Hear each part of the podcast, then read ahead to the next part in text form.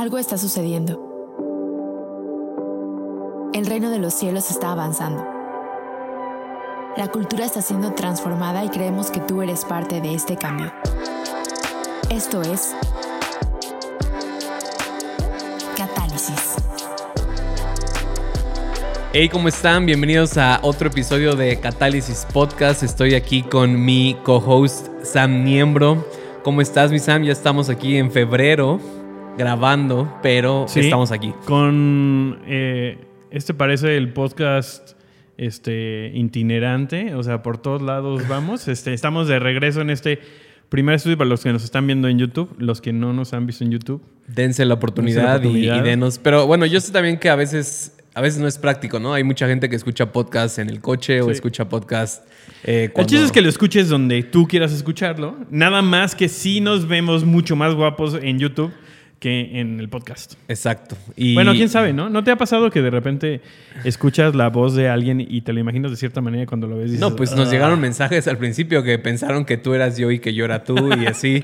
No, y también eh, al principio me costaba un buen de trabajo cuando empezamos a grabar. No podía escuchar el podcast. O sea, era así Ah, como... sí. Creo que a todos nos pasa, ¿no? Cuando escuchamos por primera vez nuestra voz en video y así, es como de... Ah, pero ya después te acostumbras y pues no sé si lo aceptas o no, pero, pero estamos aquí. Y bueno, ¿de qué hablamos a hablar el día de hoy, mi querido Sam? Hoy en este quinto episodio este, vamos a hablar sobre algo que como valor suena un poco extraño porque no creo que es Sí. un valor que, que tengamos mucho. O sea, que, que esté tan... O sea, creo que hablar de la humildad es mucho más fácil dentro de nu- nuestro contexto. Pero vamos a hablar hoy acerca de rendir cuentas. Y suena... De por sí Que- nada más el título suena así como... Es así "Ah". como algo de administración o... Ándale, este, exactamente. es como no deberle dinero al fisco. No, Es- rendir cuentas, rendir cuentas es algo que eh, yo aprendí eh, muy tarde. Ajá. Bueno, ya no, no muy tarde, pero fue algo que creo que entendí en mi vida después de que había tenido muchos errores y creo que voy a sonar así muy acá, ¿no? Pero si tú eres adolescente o si estás escuchando y eres más joven que nosotros aquí, neta, aplícalo. O sea, yo, yo hubiera querido desde chico, o sea, desde adolescente, cuando fuera creciendo, rendir cuentas y tener este valor en mi vida, porque me hubiera ahorrado muchos errores, ¿no? Porque creo que el hecho de rendir cuentas a lo que nos referimos es que literalmente puedas eh, estar dis- dispuesto a rendir tu vida a alguien, y ahorita vamos a ver cómo se ve eso, no es así como de, hola, quiero rendirte cuentas, Sí, aquí está mi sí, vida. sí, no, no, sino es invitar a alguien dentro de ti para que vea qué es lo que está pasando y que te pueda llamar a un estándar más alto, ¿no? Y que muchas veces eso no lo hacemos porque tenemos miedo, porque no sabemos cómo hacerlo, porque tenemos miedo a que nos rechacen. Entonces, hoy queremos hablar un poco de esto y que de la mano también de rendir cuentas está eh, estar sometidos bajo autoridad, ¿no? Que también es, sea, Es un tema, ¿no? Sometidos bajo autoridad. Sí, es- sí. Y, y a ver, es algo que creo que nuestro cristianismo, ¿no? O sea, nuestro este, lenguaje cristiano es un, se escucha, pero casi siempre lo tenemos en, en una connotación negativa. Y casi siempre, y yo creo que esto es uno de los primeros puntos que entender, es que casi siempre es un requerimiento y no un privilegio. O algo que, que podemos, una decisión que nosotros podemos tomar acerca de, de cómo vivir nuestra vida, ¿no? Esta, o sea, el rendir cuentas no es por alguien más, es por mí. Exacto. O sea, es bueno para mi vida este, estar, estar sometido de cierta manera. Y ahorita vamos a hablar acerca de qué es eso, cómo se ve, cómo se come, para qué nos sirve, porque tiene, creo, o sea, estoy completamente de acuerdo con lo que dijiste. Eh, qué raro, ¿no? Que estemos de acuerdo en algo. Este, pero Perdón, Josiah. eh, creo que el, el rendir cuentas te trae paz. O sea, te, te trae paz y seguridad de, de que puedes caminar confiado porque sabes que vas por el camino correcto. ¿no? Eso por lo menos es, fue como el, el resultado inmediato de yo aprender a hacer esto en mi vida. Pero vamos a verlo un poquito, este, cómo lo, lo hemos estado viendo en, este, en esta serie, ¿no? O sea, cómo lo ve el mundo, cómo lo ve la iglesia, la cultura de la iglesia y cómo lo ve el reino, por así decirlo. Y creo que para el mundo es algo que ni siquiera Eh, sí, o sea, creo que ahorita estaba pensando, ¿no? O sea, como decías, en la iglesia rendir cuentas y estar bajo autoridad, lo entendemos, pero lo entendemos mal o hemos tenido malas experiencias de estar bajo autoridad y entonces no lo quiero.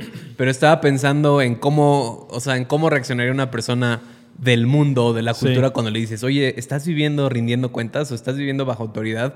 Creo que, creo que es algo que ni siquiera está dentro del espectro. ¿Por qué? Porque no, no representa la cultura en la que vivimos. O sea, o sea, creo que la cultura en la que vivimos vive totalmente el valor contrario a rendir cuentas, que es yo hago mi vida, yo tomo mis decisiones. Vivir en independencia, ¿no? Sí, y, y, y, es esta mentira como que a veces... eh, o sea, esta mentira que a veces vive el mundo, que es como de mientras más independientemente seas y mientras menos tengas que depender de los demás es mejor y no esperes nada de nadie porque todos te van a fallar y, y- y creo que constantemente el mundo consciente o inconscientemente está viviendo bajo esa narrativa y creo que la consecuencia, o sea, ya extrema de, de no vivir rindiendo cuentas o de no invitar gente a tu vida es que pones una barrera que decide no amar a la gente, o sea, no, no, no, no tiene relaciones reales porque nadie está viendo realmente quién eres, porque nadie puede acceder a la persona que realmente eres. Y es lo que vemos en redes sociales o lo que vemos en el mundo, que es muchas personas interactuando entre sí, pero que son simplemente eh, facetas o máscaras de, de quién realmente son. Y creo que tiene mucho que ver con, con el ser huérfanos, ¿no? O sea, creo que un huérfano es independiente. Un huérfano no quiere rendir cuentas porque ve en el mundo un lugar hostil del cual se tiene que proteger porque no hay nadie que vea por él.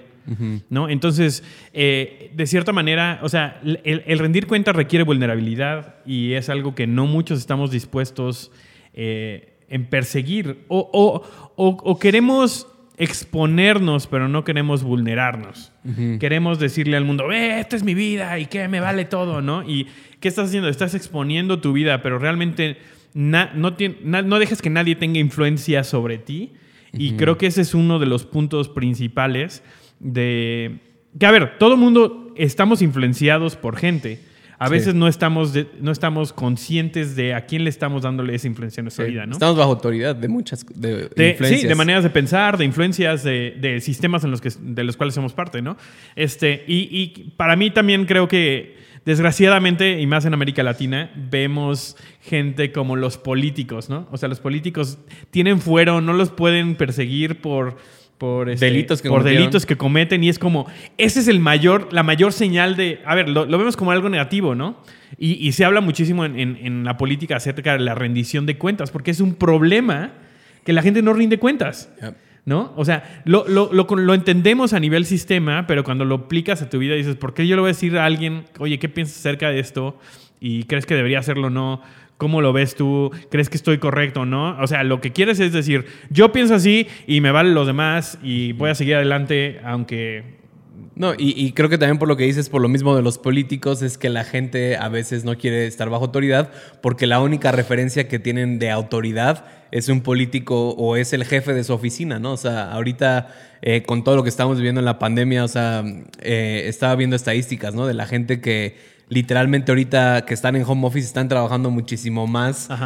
Este, que cuando iban a la oficina, ¿no? Porque ahí está su jefe y, y si no lo haces, entonces te corremos así. Y entonces como de la autoridad se ha convertido una posición que no es segura o no, no es una posición donde puedo ser vulnerable, donde puedo depender y entonces me tengo que estar protegiendo constantemente de la autoridad. Sí, no puedo confiar en eso porque no tenemos autoridades o liderazgos, ¿no? Que líderes que sean confiables, ¿no? Este, y creo que eso afecta a todo, ¿no? Porque, porque sin, de cierta manera, si no dejamos que Dios también sea nuestro líder, porque no confiamos en Él, se va- nos vamos a ver afectados por eso, ¿no? Es lo mismo. Sí, y, y tampoco irnos al, al extremo, ¿no? Hay, bueno, ahorita yo creo que eso es más de como de la iglesia, pero hemos escuchado gente, ha habido, hemos eh, tenido testimonios de gente que es como de yo no le rindo cuentas a nadie más que a Dios, ¿no? Y, y es así como de mm, y, y- solo lo que Dios me hable Sí, es sí, lo sí, que yo hablo y es lo mismo. Y es, bueno, creo que ahí es más los frutos y, y lo que vas a conocer, pero creo que es un balance y eso es lo que queremos ver. Y a lo mejor tú que, que nos escuchas, es- has estado en la iglesia por algún tiempo, pero igual a lo mejor en la cultura donde tú creciste, el rendir cuentas o el estar bajo autoridad era como...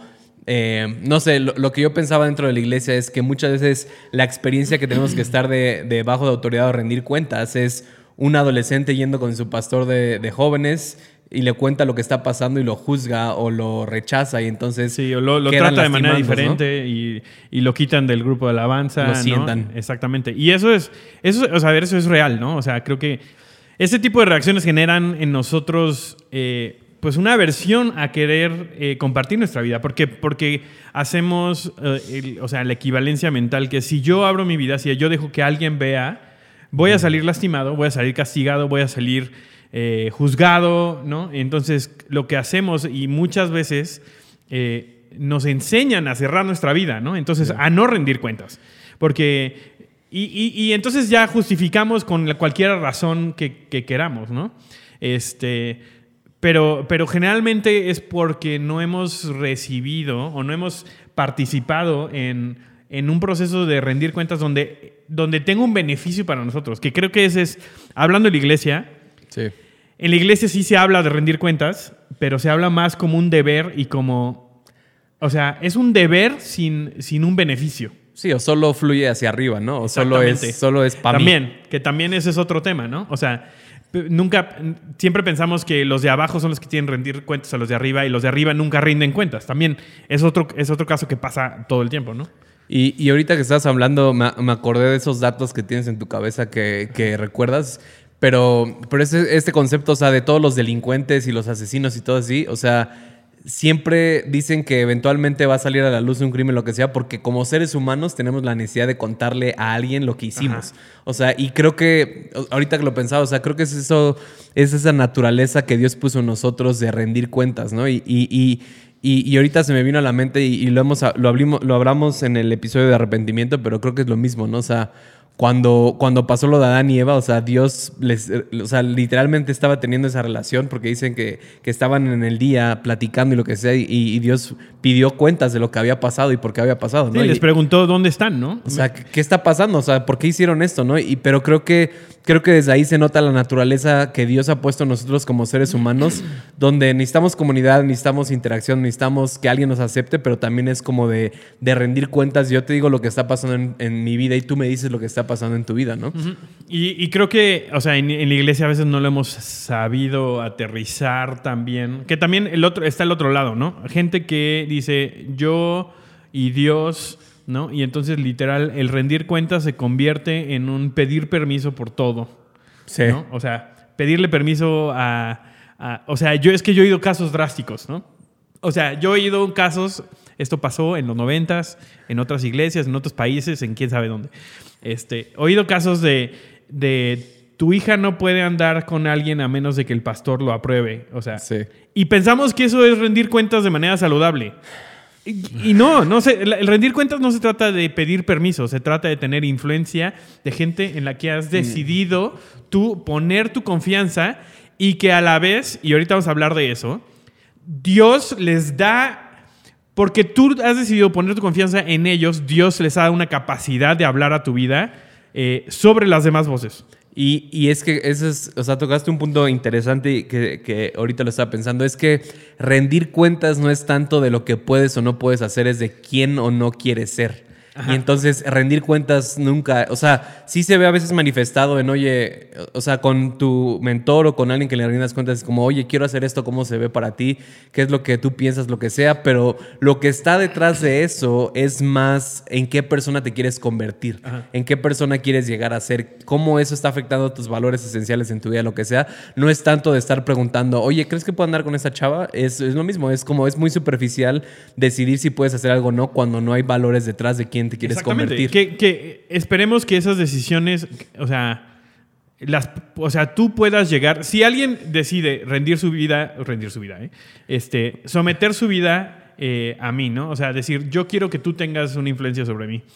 Mi intención no tanto es decirle qué o no hacer, sino estar creciendo esas cosas para que él pueda tomar esas decisiones, aun cuando yo no esté ahí para, para decirle, oye, eso está bien, eso está mal, ¿no? O sea, eso no sirve, eso es, eso es hacer, o sea, microadministración de sus vidas, ¿no? O sea, y, y eso no sirve, o sea, en general no sirve, pero No. el, el- el tener como referencia lo que, lo que estamos hablando de los valores, ¿no? O sea, ¿cómo puedo yo dejar por medio de la influencia de alguien más en mi vida crecer esas cosas en mí?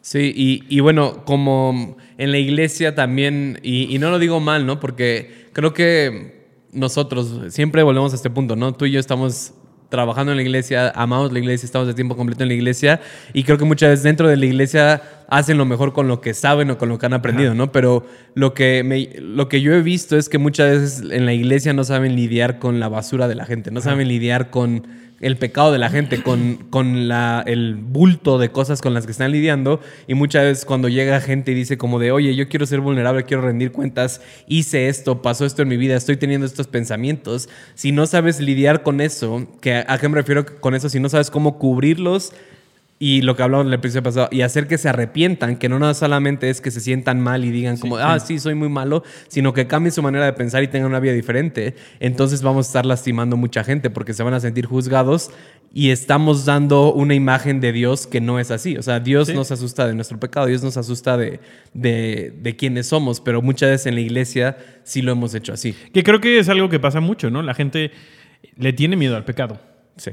No, pero si le tenemos miedo al pecado, entonces estamos haciendo en algún momento, en algún punto de nuestras creencias, hemos, hemos disminuido lo que la cruz puede hacer por nosotros, ¿no? Este. Y por eso nos da miedo, porque creemos que eso no lo puede cubrir. O creemos que, que Dios nos va a juzgar por, porque nunca presupuestó que los humanos se pudieran equivocar, ¿no? O sea, Dios nos perdonó por los pecados anteriores, por los de ahorita y por los del futuro y, y nunca ha cambiado su posición, la posición de su corazón hacia nosotros, ¿no? Y con eso podemos estar en medio del desastre de alguien y poder traer eh, influencia, poder traer amor, poder traer aceptación, poder traer este, eh, arrepentimiento, una manera diferente de pensar, porque, porque sabemos que a final de cuentas Dios lo va a cubrir, ¿no? Sí. Este, y creo que eso es súper importante como líderes, aprender a hacer eso, porque la neta, a veces sí es así de, llegan contigo y tú dices, ay, no manches, Sí. ¿por, qué, ¿por qué hiciste eso? O a veces tú te asustas de, ¿no? Y, y tienes que estar en ese momento así como, Dios, por favor, quiero verlo en ese momento como tú lo ves porque yo no, yo no puedo. Una de las, uno de los consejos, de los mejores consejos que me han dado en la vida de cómo liderar gente, eh, el- Leslie Crandall, que es una de las pastoras de, de Bethel, eh, dice, lo principal es poner cara de poker face, ¿no? Cara así de... Mm, ya, lo, ya lo había Y por dentro estás así de, Dios mío, ¿cómo pudo haber esto, eso? ¿no? Sí. y, y me encanta, dice, lo que hago, este, porque muchas veces la gente llega, y ahorita vamos a ver, perdón, ahorita vamos a ver como eh, cosas prácticas, porque Sí. creo que tenemos que aprender a hacerlo en todos los niveles, ¿no? Podemos, tenemos que hacerlo hacia arriba, tenemos que hacerlo con pares, y tenemos que también aprender a hacerlo con otras personas que están decidiendo traer esas cosas en Entregar nuestra vida. Y, y me acuerdo que una vez contaba una historia de eh, que llegó alguien y se había acostado con su novio o su novia o no sé, algo así. Y entonces, obviamente esta persona llega, quiere, quiere tener una relación con Dios este, y llega y dice, la regué. ¿No? Y entonces Sí. traen un montón de vergüenza y dice, me van a correr de la escuela, ya valí, ¿no? Y dice, lo primero que hago yo es... Dice, ah, ok, perfecto. Yo pensé que me ibas a decir algo así como que habías asesinado. O sea, no mataste a nadie, entonces. No, no, no te robaste un montón de dinero y entonces asesinaste dos viejitas. No, no. Ah, ok, entonces eso se puede solucionar, ¿no? Y dice, Sí. tenemos que quitarle el poder al pecado, no hacerlo menos, porque es algo importante, es algo que nos puede traer, nos, nos- nos puede traer consecuencias reales y nos puede traer dolor y le puede traer dolor a otras personas. El pecado no es algo sin consecuencia, pero el pecado no tiene tanto poder como a veces pensamos que tiene. O El- más bien tiene el poder que nosotros le damos. Le damos, exactamente. Y, y- y la cruz igual, ¿no? O sea, la cruz, lo que Jesús hizo por nosotros, la gracia que Dios virtió sobre nosotros a través de su muerte y su, eh, y su resurrección, va a tener el espacio en nosotros que nosotros le decidamos dar. Entonces decir, ah, ok, perfecto, eso lo podemos solucionar porque Dios es más grande que eso y vas a salir de esto y vas a salir adelante. Y ahora vamos a trabajar en tus creencias y, por qué llegaste aquí. Y lo bueno es que estás viniendo a decírmelo, ¿no? Exactamente, lo cual creo que para muchos ya es un ya es una victoria, ya es un avance, ¿no? Vamos a ver un poquito por qué, o sea, cómo vemos esto en el reino y cómo hacerlo, porque creo que es algo súper práctico que podemos como aterrizar nuestra vida mañana, ¿no? Sí, o sea, y, volvemos a lo mismo. Lo que queremos que ustedes tengan de todos estos valores que los puedan adoptar, o sea, que los puedan empezar a, practicar. Y, y- me gustó, es, o sea, la semana pasada que hubo episodio, hicimos un Zoom en vivo con algunos de ustedes y me gustó mucho que, que muchos pudieron como hacernos preguntas y, y practicar esto de arrepentimiento y de, de ese paradigma de no solamente es golpearme, sino es cambiar la forma en que pienso. Y entonces, o sea, este episodio que estamos diciendo de rendir cuentas, lo que realmente queremos es que tú puedas em, a partir de esto aplicar esto en tu vida, que puedas conseguir a alguien que, que- que le pueda rendir cuentas, que puedas conseguir a alguien que, que puedas estar diciéndole lo que está pasando en tu vida, ¿no? Y ahorita vamos a hablar, o sea, no necesitas ser un líder así, este, perfecto, no necesitas conseguirte un coach, o sea, puede ser, más bien, tiene que ser con las personas que estás corriendo en tu día a día. y, y la realidad de las cosas es que muchas veces están ahí dispuestos, pero no no lo, no lo tomamos porque tenemos una perspectiva diferente. No tiene que ser el pastor de tu iglesia, ¿no? No tiene que ser el apóstol Sí. de tu iglesia. O sea, puede ser gente con la que estás corriendo en el día a día. Inclusive gente que Dios ha puesto alrededor de ti, que no tiene un título, no tiene una posición, pero que, que Dios te está resaltando y diciendo como, "Eh, esa es una persona a la que puedes rendirle cuentas, ¿no? O sea, es una persona a la que puede, puedes tú entregar tu vida y puede tener... Eso pasa de cierta medida con las estructuras que hemos decidido poner, porque Dios respeta las estructuras que nosotros creamos. Entonces, Exacto. le da, le da una gracia para la persona que es tu líder, la persona que es tu maestro, la persona que es eh, tu, tu jefe, ¿no? Pero también hay una cuestión relacional en donde Dios, si nosotros decidimos eh, someter nuestra vida ante alguien, Dios le va a poner a esa persona lo que nosotros necesitamos recibir de un líder, ¿no? Y, y a veces, o sea, no. O sea, siento que es como se contradice, pero a veces no depende tanto del líder. O sea, Totalmente, sí. O sea, no es, no es que el líder tenga que ser perfecto, va a tener errores y no tiene que ser alguien perfecto, pero es más de, y ahorita lo vamos a ver, es más como de lo que ha establecido Dios que Dios respeta, ¿no? y, y- y yo me acuerdo la primera vez que... em, que, que empecé, que empezamos a ver esto en nuestra vida y que nos empezaron a hablar incluso en la escuela, ahí en Betel, de esto. O sea, yo me acuerdo que hubo un punto en mi vida donde me sentía así muy solo, donde sentía que no tenía amigos y tenía muchos amigos y, fue el mismo punto. Dios me llevó a las raíces como de nadie, no le está rindiendo cuentas a nadie, nadie te conoce realmente como eres, nadie ha visto todo lo que eres. Y recuerdo que una vez fui con un amigo, o sea, fui con un amigo que no conocía muy bien, que no era un super líder, pero era con el que estaba corriendo en ese momento. Y le dije, ¿sabes qué? Te quiero contar mi vida, te quiero contar mis errores, te quiero contar con lo que esté batallando. Y estuve ahí como dos horas con él contándole todo así. Literalmente me encueré emocionalmente de, de todo lo que había Se pasado. desnudó, para los que no entienden Me palabra.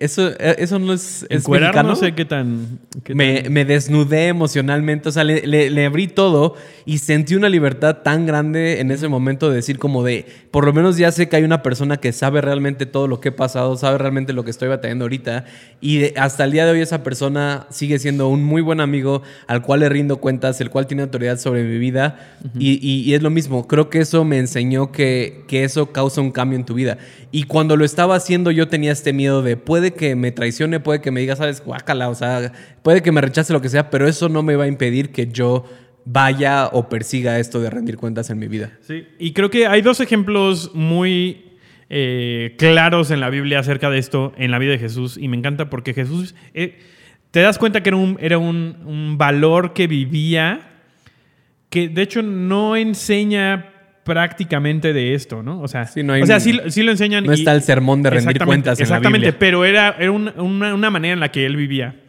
En Juan 5:19, y muchos hemos escuchado ya este versículo, dice, entonces Jesús explicó, les digo la verdad, el Hijo no puede hacer nada por su propia cuenta, solo lo hace, solo hace lo que ve al Padre hacer, todo lo que hace el Padre también lo hace el Hijo. Pues el Padre ama al Hijo y le muestra todo lo que hace. De hecho, el Padre le mostrará cómo hacer cosas más trascendentes que el, san- que el sanar a ese hombre. Entonces ustedes quedarán realmente asombrados. Me encanta eso porque primero es la, la autoridad de, de Dios. Dice, yo no hago nada que no veo A Dios que hacer. a Dios hacer. O sea, estoy alineando mis creencias y mis, mis valores a lo que veo que Dios está haciendo. Primero. Pero también habla acerca de una dependencia, de decir, antes de correr hacia allá, voy a checar con Dios qué es lo que Él está haciendo, porque yo quiero hacer lo mismo. ¿no? Y entonces eh, te habla acerca de, estoy rindiendo mi vida a esto, a algo que es mucho más grande. Y obviamente podemos decir, bueno, es Dios. Sí, Dios es perfecto. Dios pidiéndole cu- cuentas, Cuentas a Dios, ¿no? Pero, pero creo que en, en Jesús, el humano, eh, que, que nos Sí. está enseñando cómo vivir, eh, eso es algo fundamental, ¿no? O sea, el, el decidir dependencia aun cuando es Dios. Sí. Y, y- y bueno, y creo que como tú dices, en estas dos historias que vamos a ver en esta primera es, es lo que llaman esta relación vertical, ¿no? De nosotros con Dios. Ajá. Y qué es lo que tú dices, Jesús nos está modelando esta rendirle cuentas a Dios y estar sometidos a Dios. O sea, y, hay otros versículos en la Biblia donde tú dices, no está ese sermón, pero se ve reflejado. O sea, me encanta esos versículos que dicen, y Jesús se retiraba en las mañanas a orar y básicamente planeaban el día, ¿no? O sea, era como su planning de, Dios y Jesús, así como de, ¿qué vamos a hacer hoy? Y es lo mismo, eso se puede ver aplicado en nuestra vida diariamente, eso lo tenemos que hacer. Y, yo sé que lo mismo, hay casos extremos como de que, y si voy a comprar un helado, le digo a Dios, Dios, compro de ¿Qué? vainilla o de exacto, chocolate, exacto. ¿no? Pero es lo mismo. Y, y- y no estoy diciendo que esté mal, es hasta donde tú, ah, tú le quieras de rendir a Dios tu vida, pero creo que sí hay muchos de nosotros que constantemente estamos tomando decisiones y nos estamos dando de topes porque nunca le preguntamos a Dios si tienes que hacer esto o, o lo y, otro. Y va más allá de si es una buena o mala decisión, ¿no? O sea, decir como Dios tiene acceso a la sabiduría del universo Sí. y decides no accesar eso, Exacto. ¿no? O sea, no es una cuestión de, de pídele permiso a Dios, sino de eh, es como Los- un amigo, un a hermano. Dios ahí sí, exactamente. Oye, ¿qué piensas acerca de esto? ¿Se te hace una buena idea? ¿No? Sí. O sea, ¿cómo lo ves? ¿no? Y eso es, creo que empezamos muchas veces en nuestra, en nuestra madurez, empieza a crecer cuando pasamos de solamente preguntar si eso está bien o mal, a qué es lo que Dios quiere hacer y qué podemos hacer juntos. Exacto. Y la conversación cambia, ¿no? O sea, entonces yo quiero involucrar el- a Dios. Que es donde el estándar de muchos cristianos está, ¿no? Es como de nada más me dedico a hacer lo que sé que está bien, no está mal. Solamente no quiero pecar. Exacto. ¿No? Qué vida tan mal. O sea, es. Qué pequeño, qué Sí. pequeño. Cuando tenemos acceso al Dios que tiene, Y- o sea, ¿qué piensas tú acerca de esto? ¿Qué, cua- qué ideas tienes tú? ¿Qué ideas creativas tienes tú acerca de mi negocio, acerca de mi familia, acerca de, oye, ¿qué es lo que me conviene? ¿Cómo lo puedo hacer? Me recordó al episodio de A Dios no le importa con quién te casas, ¿no? Híjoles. Que, que si no lo has Controversial, escuchado, controversial. no lo has escuchado, ve, a Dios no le importa. A Dios no le importa con quién te casas. Pero es lo mismo, es como de, oye, no es que, no es tanto, es como invitar a Dios a ese proceso y, que eso trae tanta sabiduría a nuestra vida y, lo podemos hacer constantemente. Y, y que lo puedas hacer, ¿no? Aplica esto en tu vida en lo que digamos que es esta relación vertical, ¿no? Ajá. Y esta segunda historia, y vamos a hacer tres, porque básicamente hay tres niveles, como decía Benjamín, ¿no? O sea, nuestra, nosotros someter nuestra vida a Dios, someter nuestra vida a líderes y nosotros someter nuestra vida a pares. Sí, a nuestros compas. A, nue- sí, a nuestros compadres, ¿no? Nuestro compa. Este, parce. eh, Juan 2, tenemos una historia que generalmente creo que no se habla mucho en el contexto de, de rendir cuentas, ¿no?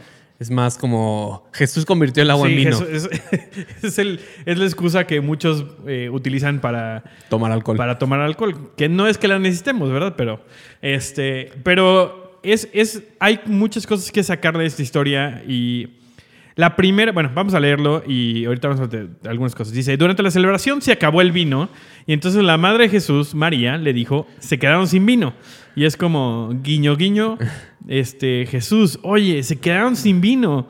Qué buena oportunidad, ¿no? Y entonces me encanta cómo responde Jesús. Apreciada mujer, este no es nuestro problema. Así como, ¿y a mí qué? Respondió Jesús. Y dijo, todavía no ha llegado el momento. Creo que, o sea, ¿de qué está hablando? Está hablando acerca de la primera vez que va a ser un milagro, ¿no? O sea, este, para los que no lo sepan, Es el primer eh, es milagro de el primer Jesús. milagro de Jesús. Este, que me, me encanta por muchas cosas porque es, o sea, No sana un ciego, no. no, no, este, es la celebración. Jesús está celebrando, ¿no? Este, está tomando vino y entonces, ¿no? Pero, ¿qué pasa? Eh, María, María le dice, oye, Jesús, esta podría ser una buena oportunidad de que hagas un milagro, ¿no? Y, y Jesús le responde, todavía no llega el momento, lo cual me habla de que Jesús y María tenían esta relación en donde, o sea, sí era su mamá, pero también le había tal vez hablado acerca del momento en que Dios le había dicho a Jesús que iba a ser su Sí. momento de revelación, ¿no? Sí. Eh, y, y la respuesta de María es, sin embargo, su, ma- su madre le dijo a los sirvientes, hagan lo que él les diga. Es como mamá mexicana, ¿no? Exactamente Así como, así. "No, de, sí está bien, "Miji- Jesús. Sí está bien, mijito. De todas maneras, pónganse a hacerlo porque va a ser un milagro ahorita. Eh, voy a acabar la, historia. Dice, cerca de ellas había seis tinajas de piedra que se usaban para el lavado ceremonial de los judíos. Cada tinaja tenía una capacidad de entre 70 y muchos litros. Jesús le dijo a los sirvientes, llenen las tinajas de agua. ¿Qué hizo? Jesús entonces se puso a hacer el milagro. Una vez que las tinajas estuvieron llenas, les dijo, ahora saquen un poco y lleven a los maestros de ceremonias. Y básicamente, nosotros, o sea, conocemos la historia, Jesús convierte el agua en vino, el vino es lo La- mejor que han probado, ¿no? La boda es un éxito. La boda es un éxito. Salvada por Jesús, por instrucciones de María. Pero me encanta eso. ¿Qué, qué está pasando aquí? Jesús todavía no ha inaugurado su Ministerio su público. ministerio, ¿no? Y si lo quieres ver así, eh, María es la autoridad terrenal bajo la cual Jesús está sometido. Sí. Entonces, en este momento llega María con Jesús y le dice, Jesús, creo que este es el momento. ¿no? Y le dice, no, no, no, pero yo hablé con el Padre y este no es el momento, ese- este no es mi tiempo. ¿no? Todavía no, madre. Y algo pasa entre, entre líneas que decide Dios que este es el momento correcto para que Jesús haga su primer milagro por medio de la- del liderazgo de María Sobre sobre. Jesús. Y, y, o sea, creo que lo que está pasando es como de. Y, y no sé, estamos como dando nuestras opiniones, ¿no? Pero, Sí. pero creo que lo que está pasando es Jesús a lo mejor ya tenía un momento de cuando Dios le había dicho que iba a iniciar su, su ministerio, pero la mamá, que es la autoridad terrenal de Jesús, le dice algo.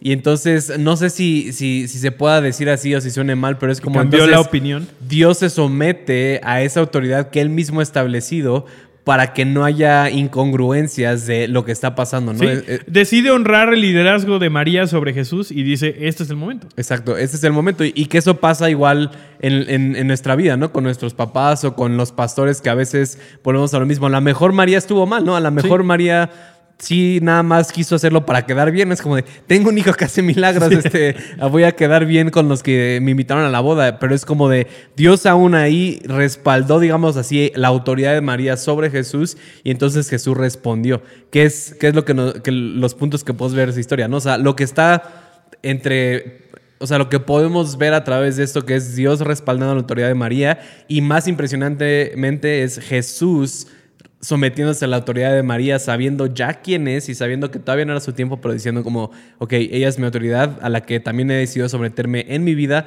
lo voy a hacer. Y es, eh, la verdad es que es, es muy fuerte cuando lo ves así, ¿no? Porque entonces, o sea, si Jesús se, si Jesús se sometió a liderazgos imperfectos, como el de María, ¿qué, qué nos, qué nos... Él siendo perfecto, él siendo un... O sea, el Hijo de Dios en perfecta comunión con el Padre, se sometió, si lo quieres ver, a un momento imperfecto. humano, o A un sea. humano, exactamente. ¿No? Este... Y nosotros vamos por la vida decidiendo no someternos, ¿no? A ver, esto no es una cuestión de sentirnos mal, sino de darnos cuenta que Jesús tal vez sabía algo acerca de lo que es someterse que nosotros no estamos viendo. Sí, ¿No? y, y creo que eso es a lo que tenemos que llegar en nuestra vida. Y, creo que lo dijo al principio un poco, pero es que no se trata tanto de lo que tienes que hacer o no tienes que hacer, sino es de la postura de nuestro corazón y de nuestra vida que estamos decidiendo cómo crecer.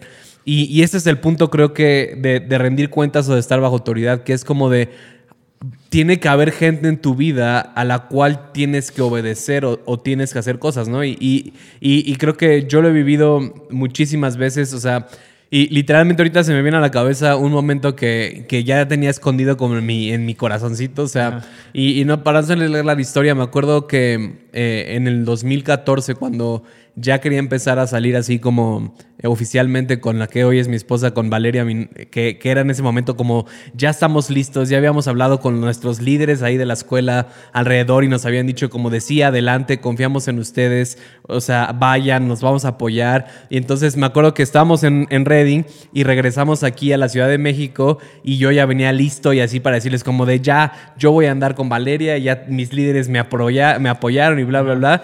Y, y llegó esta conversación donde estuvimos mis papás, mi novia, bueno, la que quería que fuera mi novia, yo, y les dije como quiero que andemos, quiero andar con ella y me dijeron no. Y fue este punto así como de, ah, pero si yo ya tengo todo listo. Y, o sea, y recuerdo claramente que en ese momento Dios me habló y me dijo como de, sométete. Y a veces a lo mejor yo no lo entendía y a, a lo mejor yo no estaba de acuerdo y lo que sea, pero yo estoy seguro y lo he recapacitado y, y- y- y sé que suena así como de viejito, así como, algún día vas a entender que tenían sí, sí. razón tus papás. Pero la realidad es que sí, o sea, yo no sé por qué, pero, o sea, y fue así como, esta es la última vez que hago caso, ya, o sea, ya, ya soy un hombre, ya puedo tomar decisiones y decidí esperarme. Fueron unos cuantos meses que me esperé hasta que ellos, hasta que tuviera su bendición.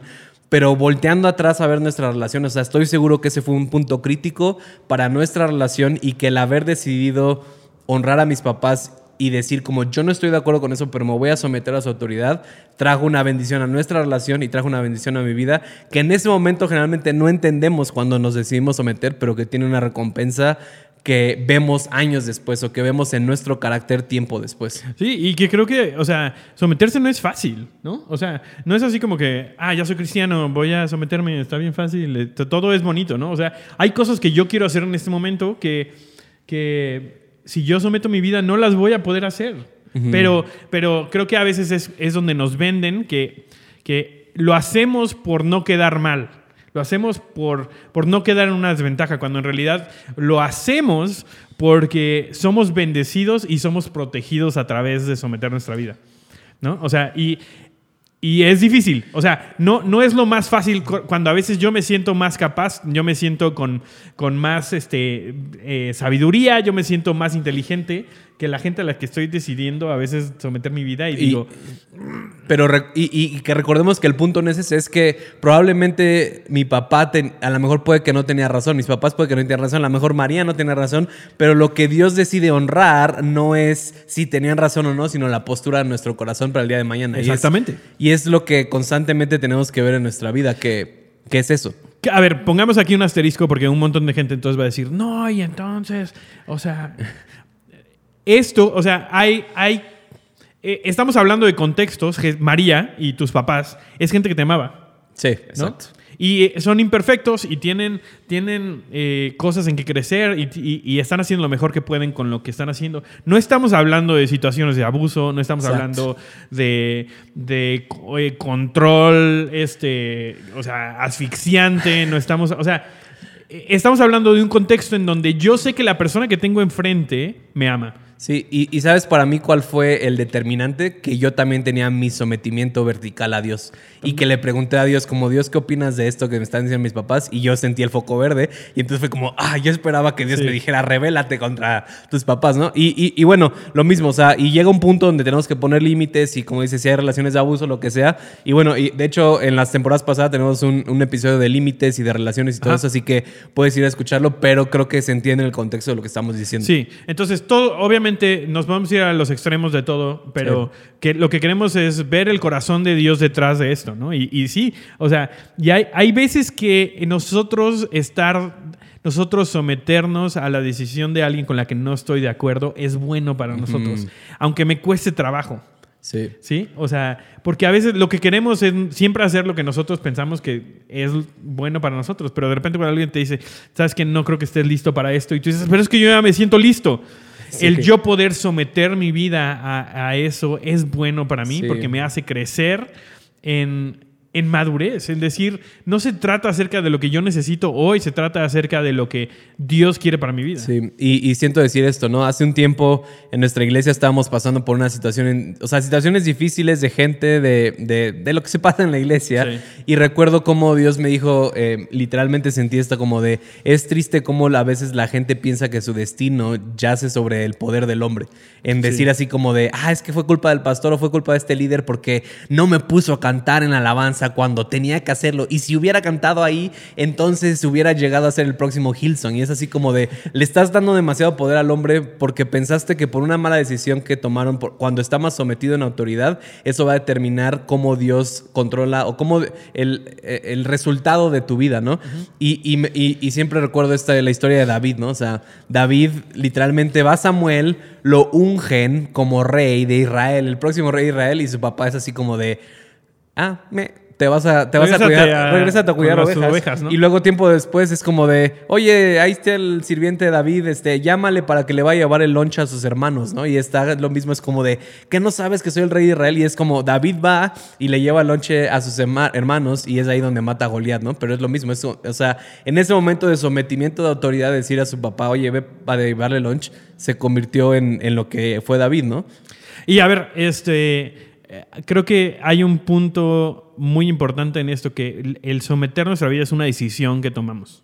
Sí, no, no nadie te obliga. No, y, hay, tal vez hay lugares donde estás obligado por ciertas cosas a someter tu vida. No estamos hablando de eso, estamos hablando de yo teniendo libertad de decisión de lo que voy a hacer siendo una persona poderosa que me puedo decir a mí mismo qué hacer y puedo navegar yo mi vida, decido, como esa persona poderosa, someter mi vida al, a, a la influencia de otras personas. Sí, así que yo creo que hay muchos que ahorita a lo mejor están viendo que están arrepentidos, ¿no? De haberse sometido o que a lo mejor están lastimados o, o, lo que sea. Yo solo te quiero decir que no, que, o sea, no disminuyas tu destino a la decisión que pueden tomar autoridades sobre tu vida y que Dios va a honrar eso siempre. O sea, siempre Dios Sí. va a honrar eso. Y a ver, entiendo que hay, hay gente que ha sometido su vida y ha salido lastimado por eso. Eso, o sea, Dios no desperdicia nada. no, Dios, uno, Dios no desperdicia nada y Dios vio tu corazón en hacer eso. ¿Me entiendes? Aunque se haya equivocado tu líder o quien sea, ¿no? Este, pero, pero los beneficios que Dios quiere traer a tu vida son mucho mayores que, que el error de alguien más. Sí. ¿no? Y a ver, vamos a pasar rapidísimo a esto, eh, porque creo que esta es una pieza clave y creo que es algo que podemos, eh, o sea, el, el- el someter nuestra vida al liderazgo a veces es más fácil porque es muy claro, ¿no? Este, aunque yo les animaría a que lo llevemos un paso más allá y le preguntes al Espíritu Santo, ¿a quién quieres que someta mi vida como Sí. líder? Porque tal vez hay gente en tu vida que no los ves tú como líderes y son los que tienen una pieza clave para tu destino como líderes, ¿no? O, sea, hay líderes que no tienen tiempo para lo que realmente significa eso, ¿no? Y, y- y- y no, ahorita no lo pusimos, pero me acordé de ese versículo que, que platicábamos la otra vez que dice Pablo, ¿no? Como tienen muchos maestros, pero pocos padres. O sea, tienen mucha enseñanza, tienen mucha revelación, pero nadie está viendo como un padre por ti. Exactamente, que ese es un, es un, creo yo, uno de los grandes problemas de, de la cultura de la iglesia de Hoy es, es no sabemos ser hijos ni padres, ¿no? Y tal vez podemos hablar de eso en un futuro. Sí. Pero en Efesios 5 dice, anímense unos a otros con salmos, himnos y canciones espirituales. mándense TikToks, mándense Sí, videos como- de YouTube. Oh, Sam, te voy a mandar sí, un himno. por favor. ¿Cuándo fue la última vez que mandaste una canción espiritual, Benjamín? No. Este, canten y alaben al Señor con el corazón, dando siempre gracias a Dios el Padre por todo, en el nombre de nuestro Señor Jesucristo. Sométanse unos a otros por reverencia a Cristo.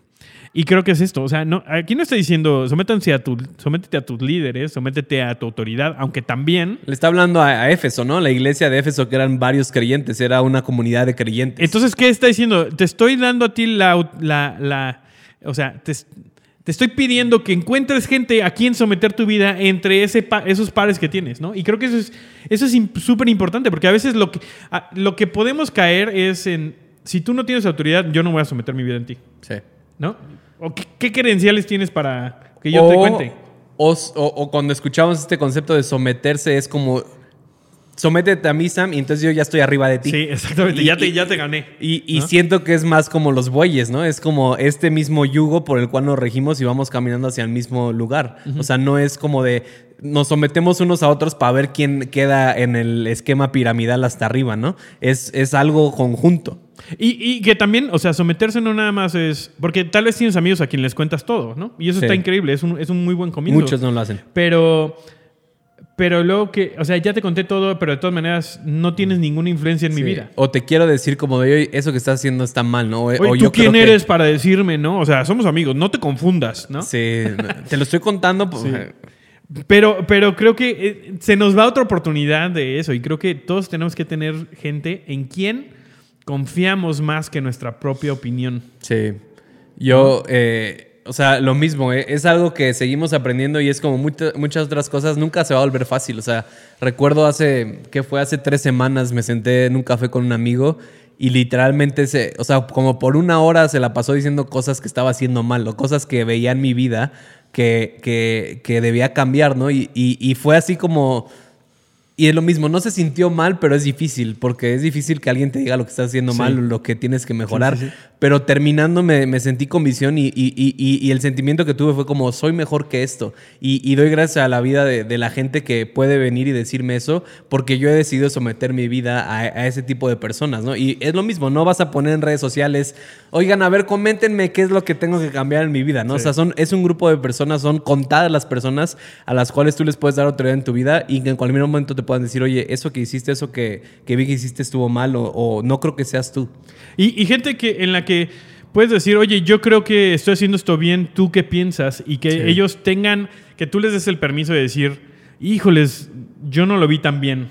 Sí. y que no vayas a salir a defenderte, porque creo que ese es el problema, ¿no? O sea, la vulnerabilidad implica que nos quitemos la armadura, ¿no? Este, nos quitemos la armadura y no nos la pongamos en el momento en el que parece que, que nos van a hacer daño, ¿no? O sea, porque hay cosas en la vulnerabilidad de someter nuestra vida que duelen. O sea, eso que te, que te hayan dicho así de, oye, creo que esto lo estás haciendo mal. ¿Qué hubiera pasado si tú te pones defensivo? No recibes eso. No, no recibo y la otra persona jamás es como de, "Ay, o sea, te estoy tratando de ayudar, Sí, a no te a- goma, ¿no? Exactamente, ¿no? Y, y si no tenemos por lo menos una persona con quien podemos hacer eso, creo que hay una gran oportunidad de, de vivir en otro nivel de libertad que es ese, ¿no? O sea, yo tengo, tengo un amigo, tengo varios amigos con quien puedo hacer esto.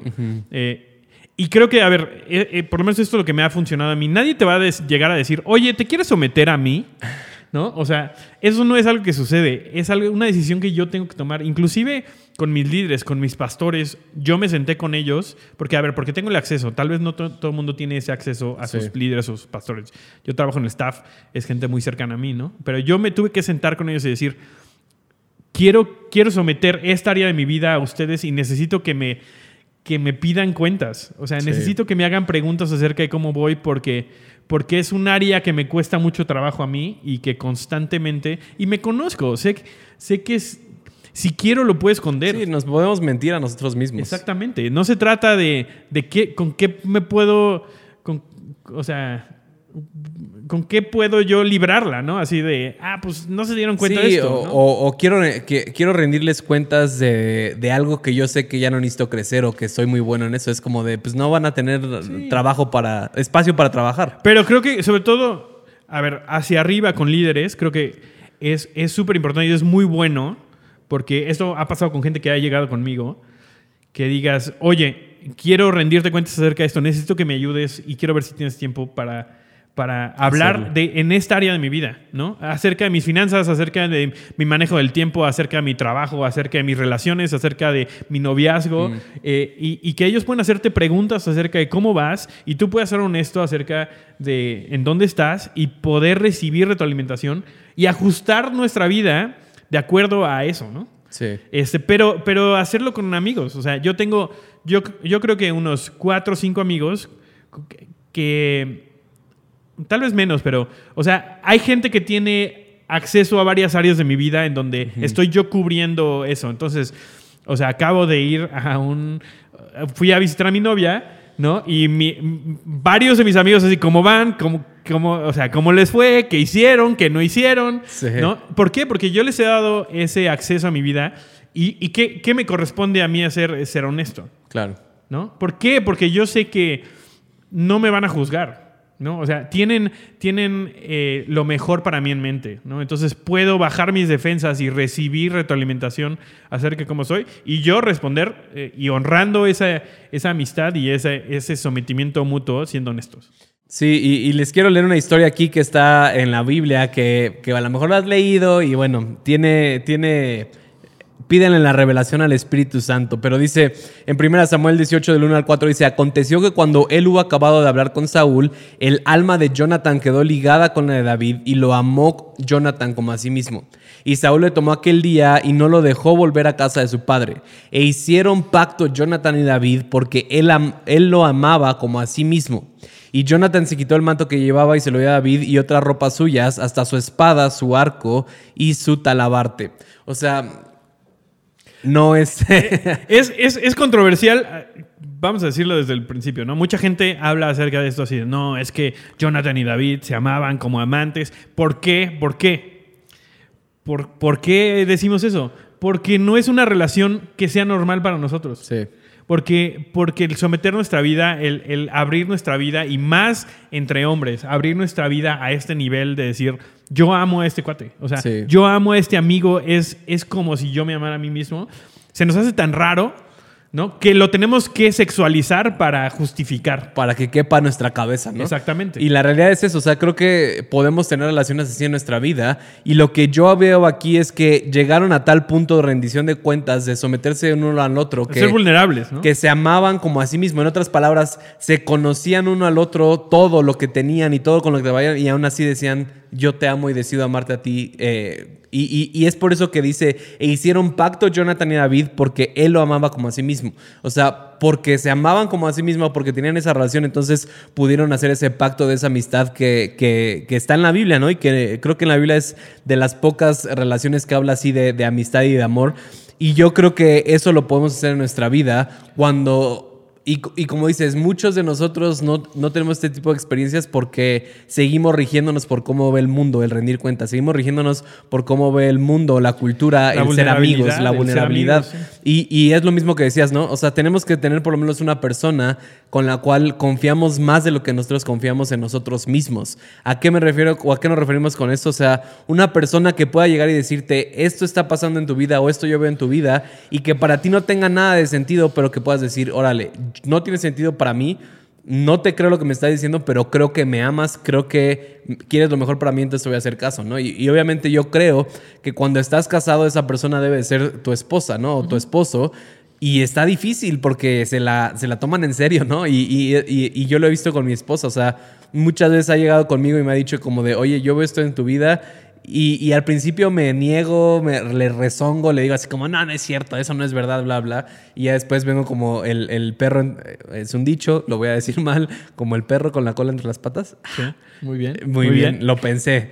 Eh, y, y le digo, como sabes que tenía razón, y empiezo a hacer cambios, aunque no los vea claramente en mi vida. Pero ese es el punto, es como dices, yo he decidido entregar mi vida y decir como de, háblame de estas áreas porque necesito crecer. Y creo que esa cuestión de- del pacto, para mí, o sea, si lo, si lo quieres traducir, ¿no? O sea, es, es- son esas relaciones que, que están decididas en estar presentes en tu vida, no importa lo que suceda. Sí. Tú puedes mañana matar a alguien y hacer lo peor y ellos han decidido que van a estar contigo. Y que a veces, bueno, si matas a alguien, pues yo te llevaría a la policía, ¿no? Sí, la pero, sea, pero, me van a amar. O sea, me van a amar y van a estar ahí, van a ser, yo, oye, tengo... Pero eso es lo mejor para ti, ¿no? Eso es lo que me refiero. No, ah, o sea, lo que me refiero no es como que ese amigo que te ama mucho te diría, ah, sí, yo te encubro. Yo te- y, sí, exactamente. Y, y- y no, ese secreto no sale de mí, ¿no? Es como te llevo a un- algo mayor. Y, y- y también, también a nivel como padres y madres espirituales, líderes, ¿no? Que van a decir, yo voy a estar aquí, te voy a amar, no importa lo que suceda, no importa cómo la riegues, no importa lo que, o sea,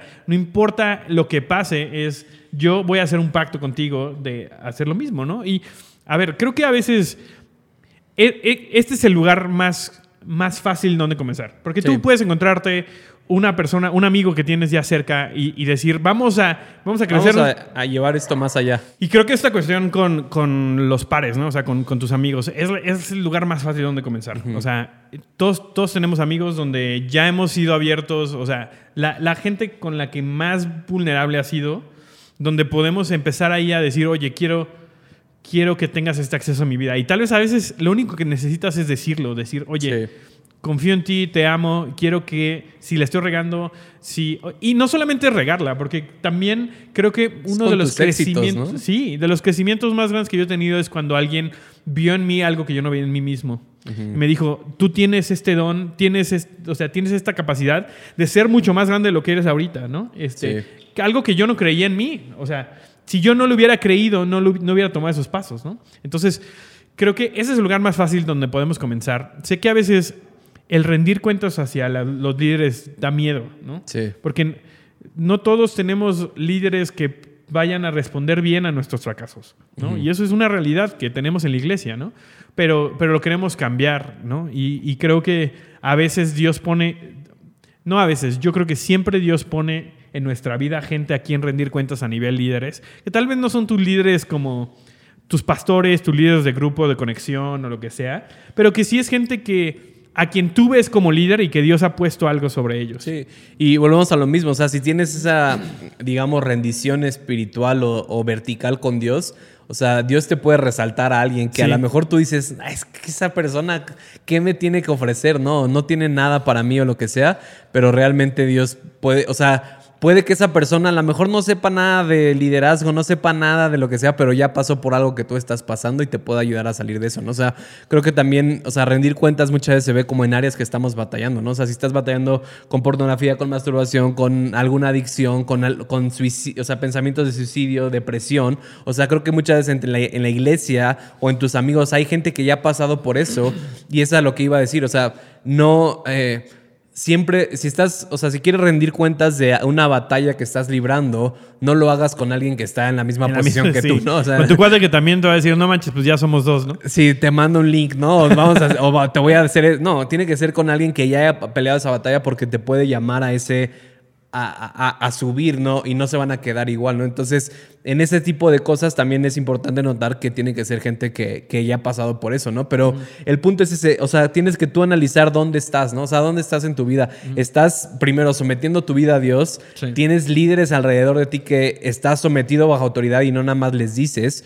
Y tienes amigos o- o- o gente con la que le rinde cuentas o le cuentas cómo está tu vida. Sí, y creo que el, punto de partida de esto es el recordar que somos hijos, ¿no? Entonces, por eso nuestra relación con Dios Padre es súper importante. Lo vemos en Jesús eh, diciendo, yo solamente hago lo que veo al Padre hacer, ¿no? Este, solamente los hijos reconocen padres, ¿no? Entonces, si nos sentimos huérfanos, nunca vamos a ver en nadie que tenemos alrededor alguien a quien yo pueda someter mi vida, ¿no? Pero, pero si somos hijos primeramente ante Dios, se nos van a abrir los ojos para poder reconocer los padres que Dios ha puesto en nuestra vida, en, a quien entonces nosotros podemos ir y someter nuestra vida. Y sobre todo esto es importante porque porque generamos entonces cadenas de virtud en donde tú un día vas a, vas a ser una persona a la que otros van a querer rendir cuentas. Y tú vas a poder tomar eso, amarlos ahí y poder responder de la manera en la que Dios quiere que respondamos este, a, a- a esa invitación, ¿no? De decir, yo voy a ver por ti, yo voy a, ayudar a que crezcas, a tomar esa autoridad que Dios me está dando este, para que tú también te puedas desarrollar, pero eso solamente sucede cuando nosotros podemos hacerlo hacia arriba, ¿no? Exacto. Pues muchas gracias por llegar hasta aquí. Eh, si nos quieren rendir cuentas a nosotros, adelante. Les voy a decir que no, porque no tengo tiempo. Si nos quieren rendir, este, no, no es cierto. No, nada más, o sea, queremos igual animarnos a que ponga- puedan poner estos valores en su vida, a que puedan crecer en, en diferentes áreas y creo que lo que tienes que hacer es orar y preguntar al Espíritu Santo con quién Sí. o, o qué persona te resalta. Y, y- y- y- y quiero decirte eso, si es una persona que te resalta el Espíritu Santo, sabes que te habló, pero la ves y tus... Acuérdate, ojos naturales. Tus ojos naturales, así como cuando Samuel fue a ungir a, a David que dijo como este cuate, ¿no? Confía en lo que Dios está diciendo y vas a ver que no te vas a arrepentir y que sepas que esto es para siempre. O sea, y yo a veces tengo que checarme, ¿no? Es como de, oye, hace mucho que no rindo cuenta, hace mucho que no alguien está hablando a mi vida y cuando lo vuelvo a hacer me doy cuenta de que me estoy perdiendo de mucho, ¿no? Sí. No, y la verdad es que el, el vivir así rindiendo cuentas es, no saben, si nunca lo has hecho, no sabes la paz que viene de poder caminar sabiendo que estás caminando en el lugar correcto, ¿no? Y que tienes gente en tu vida que en caso de que empieces a salirte de, del, del lugar correcto, van a hablar a tu vida van a decir, oye, ¿te acuerdas que me diste la oportunidad de hablar a tu Sí. vida? Vas hacia allá y tú tienes que ir hacia acá, ¿no? Y creo que ah, por lo menos a mí me llena de paz porque puedo correr entonces. O sea, no tengo que estar cuestionando todas mis decisiones y todo, todo, todo mi trayecto porque tengo en- gente en mi vida que en caso de que yo me salga del alineamiento me van a llamar la atención, ¿no? Primero Dios, líderes y gente a mi alrededor, ¿no? Pues muchas gracias. Eh, nos vemos en el próximo episodio. Te recordamos que eh, en nuestro Patreon puedes encontrar las notas de este episodio, un, un video nuevo, un video extra aparte de, de este y también los worksheets que son para aplicar un poquito más en tu vida o si tienes grupos en casa y quieres aplicar algunas de estas cosas, vienen algunas activaciones, algunos retos y algunas preguntas que te puedes hacer. Eh, eso lo puedes encontrar en patreon.com diagonal catálisis. Eh, y pues nada, eh, qué gusto estar aquí con ustedes. Nos vemos en el siguiente episodio. Adiós. Adiós.